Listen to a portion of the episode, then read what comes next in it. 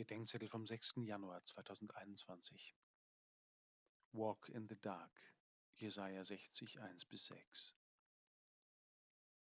Über Weihnachten war mein neunjähriger Neffe Silvester mit Eltern und Geschwistern im Libanon, um das Fest mit schwerstbehinderten Freunden aus seinem dortigen Heim zu feiern.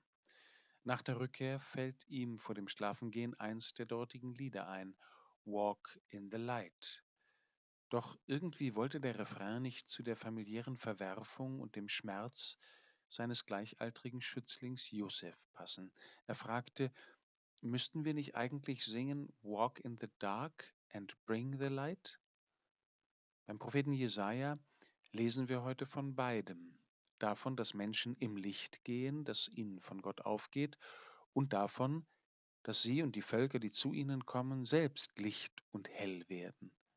Werde Licht, Jerusalem, denn es kommt dein Licht und die Herrlichkeit des Herrn geht strahlend auf über dir. Für die ersten Christen begann sich diese Prophetie zu erfüllen, als die Weisen aus dem Morgenland das Kind in der Krippe finden. Mit ihnen kommen die Völker aus der Dunkelheit zu Gottes Licht, um so selbst Licht und hell zu werden für das Dunkel, aus dem sie kommen. Wie dem natürlichen Licht so können wir uns auch dem Licht, das Christus ist, entziehen. Nur wer sich ihm stellt, wird sich selbst und seinen Nächsten in seinem Lichte sehen. Dann wird beides wahr.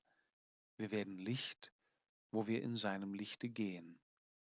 So wie der Raum im All schwarz aussieht, obwohl die Sonne scheint, hell wird es erst, wo ihre Strahlen auf etwas fallen, das dem Licht ausgesetzt ist.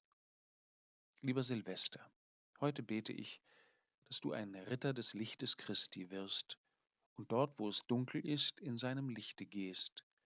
Dann wirst du Licht zu denen bringen, die im Dunkeln sind.